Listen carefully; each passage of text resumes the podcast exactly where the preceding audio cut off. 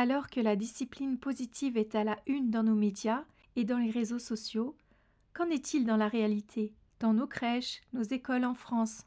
Et qu'en est-il de la pédagogie Montessori? Est-ce une pédagogie qui prône la discipline positive ou est-ce au contraire une éducation laxiste qui fait des enfants rois? C'est ce dont nous allons parler dans ce podcast. Vous écoutez Le secret de l'enfant, un podcast qui va répondre aux questionnements de terrain des professionnels de la petite enfance qui cherchent à améliorer leurs pratiques et toujours mettre l'enfant au centre de la réflexion, mais aussi aux parents soucieux de comprendre et de donner le meilleur à leur enfant. Je suis Lynn, infirmière puricultrice, fondatrice du site Ici Montessori, formée à la pédagogie Montessori à l'AMI et professionnelle auprès des enfants depuis plus de dix ans. Je vis et je travaille en Angleterre depuis maintenant plusieurs mois, dans le milieu de l'éducation d'abord, en crèche, puis dans une école, et je constate une grande différence entre le système français et le système anglais en termes de pédagogie positive. Alors qu'en France on aura tendance à punir, faire écrire des lignes, mettre sur une chaise pour réfléchir, attendre que l'enfant euh, reste sur sa chaise. En Angleterre, on va plutôt le laisser libre, souligner ses qualités, l'encourager. L'éducation est beaucoup moins verticale en Angleterre qu'en France avec les enfants. En France, on craint quand même plus son professeur. En Angleterre, on a confiance en lui et il est un peu comme un confident. En France, on va exiger le respect, le silence, l'apprentissage. On peut disputer l'enfant, alors qu'en Angleterre, les enfants ont le droit de se lever en classe, par exemple, pour boire, pour aller dans un coin calme ou pour aller s'isoler dans une pièce s'ils sont dépassés par le bruit ou par leurs émotions. Les enfants 10 ont des jouets particuliers qu'on appelle fidget toy, comme des pop-it euh, ou autres genres de gadgets, pour les aider à canaliser l'émotion qui les dépasse du fait d'être par exemple dans une classe parmi d'autres enfants, loin de leur maison, de leurs parents, de leur cocon. Ici, on utilise des systèmes de récompense comme par exemple le Star of the Week, qui est littéralement la star de la semaine. L'enfant reçoit une récompense tous les vendredis ou bien pour certaines classes tous les jours en fin de cours. C'est une fierté pour l'enfant qui de ce fait cherche à exceller pour avoir sa récompense. Il y a aussi par exemple un système de récompense pour la lecture effectuée. Les élèves doivent colorier une case à chaque fois qu'ils lisent sur une feuille. Dès qu'elle est remplie, on la met dans une boîte, puis on tire au sort, et l'enfant dont la feuille a été piochée gagne un livre.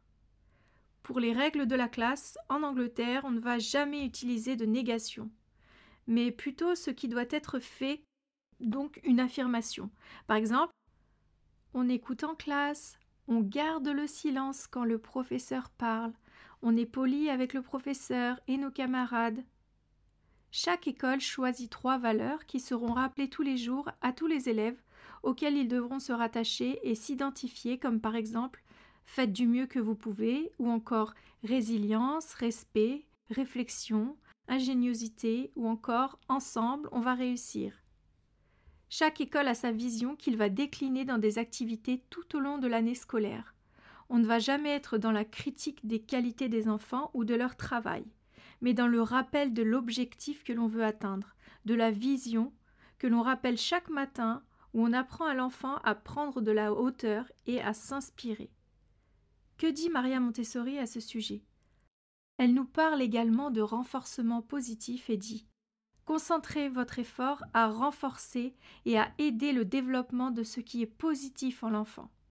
Ici, Maria Montessori nous parle de communication positive, de discipline positive et de voir la qualité d'un enfant. Chaque enfant a quelque chose en lui, grâce à l'observation que l'on va exercer sur lui, on va être capable justement de le voir et de renforcer ce qui est bon.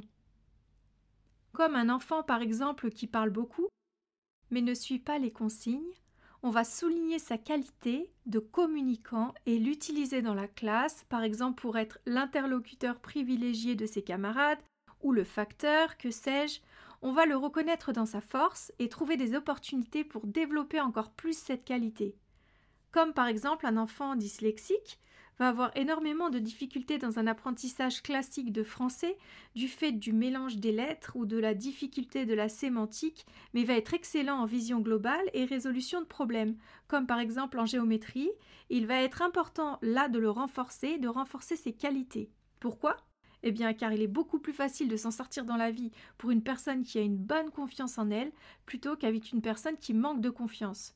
Une fois adulte, la personne pourra trouver ses solutions à elle plutôt que de se dire Mais je n'y arrive pas, je suis nulle et rester bloqué dans ses émotions négatives, en attendant une aide extérieure qui ne vient parfois pas d'ailleurs. Un autre exemple. Un enfant renverse son verre, mais il essaye tout de suite d'éponger l'eau. On va relever le positif de l'action. Bravo, tu as bien agi. Tu as su trouver la solution à ton problème, c'est-à-dire essayer d'éponger. À la mesure de son âge, bien sûr. Plutôt que de dire mais qu'est-ce que tu fais? Tu mets de l'eau partout, c'est n'importe quoi. Ou autre exemple, euh, par exemple l'enfant qui a reconnu la lettre O dans un mot, mais n'est pas parvenu à lire le phonème OU. On va le féliciter pour ce qu'il a reconnu et on lui fera faire des exercices avec le phonème OU, qu'il n'est pas encore capable de lire. Ainsi, on le soutient dans son apprentissage en reconnaissant ses capacités et, le positif qu'il a en lui, bah, c'est très bien, tu as reconnu la lettre O. Donc maintenant, un O et un U, ça fait OU, c'est le son OU. En tant qu'éducateur, on doit soutenir le positif. On cherchera toujours le moyen spécifique à chaque enfant pour le soutenir dans son apprentissage.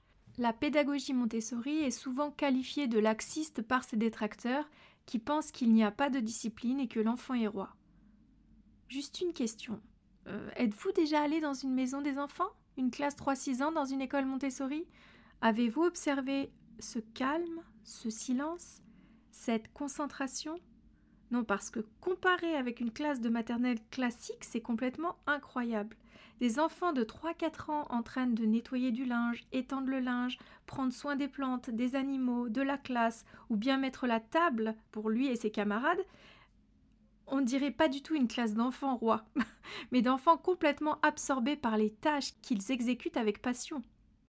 L'enfant, au travers de la pédagogie Montessori, acquiert justement une grande discipline par le biais du matériel, euh, du contrôle de l'erreur, du bonheur que la concentration lui procure. En fait, cette concentration, elle le nourrit, et non pas par une abondance de jouets en bois et de oui à toute pulsion. C'est vraiment euh, une incompréhension euh, de la part des gens de ce qui est vraiment et réellement cette pédagogie. Et cette réflexion, nous pouvons l'étendre à tous les âges. Qu'un enfant ait un an, ou qu'il ait cinq ans, ou qu'il ait quinze ans, on doit toujours, en tant qu'éducateur et adulte, le soutenir dans ce qu'il a de plus positif en lui. Il ne peut pas être nul, il ne peut pas, ce n'est pas possible de, souligner euh, ses défauts. Évidemment qu'il fait des erreurs, il est en construction. Évidemment qu'il n'est pas fini, euh, donc il, fera forcément moins bien qu'un adulte. Mais il a des choses en lui, il a des qualités. Et c'est ça que nous devons soutenir. Ce podcast est désormais terminé. Merci d'avoir écouté cet épisode jusqu'à la fin. J'espère qu'il vous aura fait réfléchir, qu'il vous aura apporté des réponses. Si vous avez aimé ce podcast, partagez-le, abonnez-vous, laissez-nous un avis sur Apple Podcast ou Spotify. Je vous dis à très vite sur le secret de l'enfant.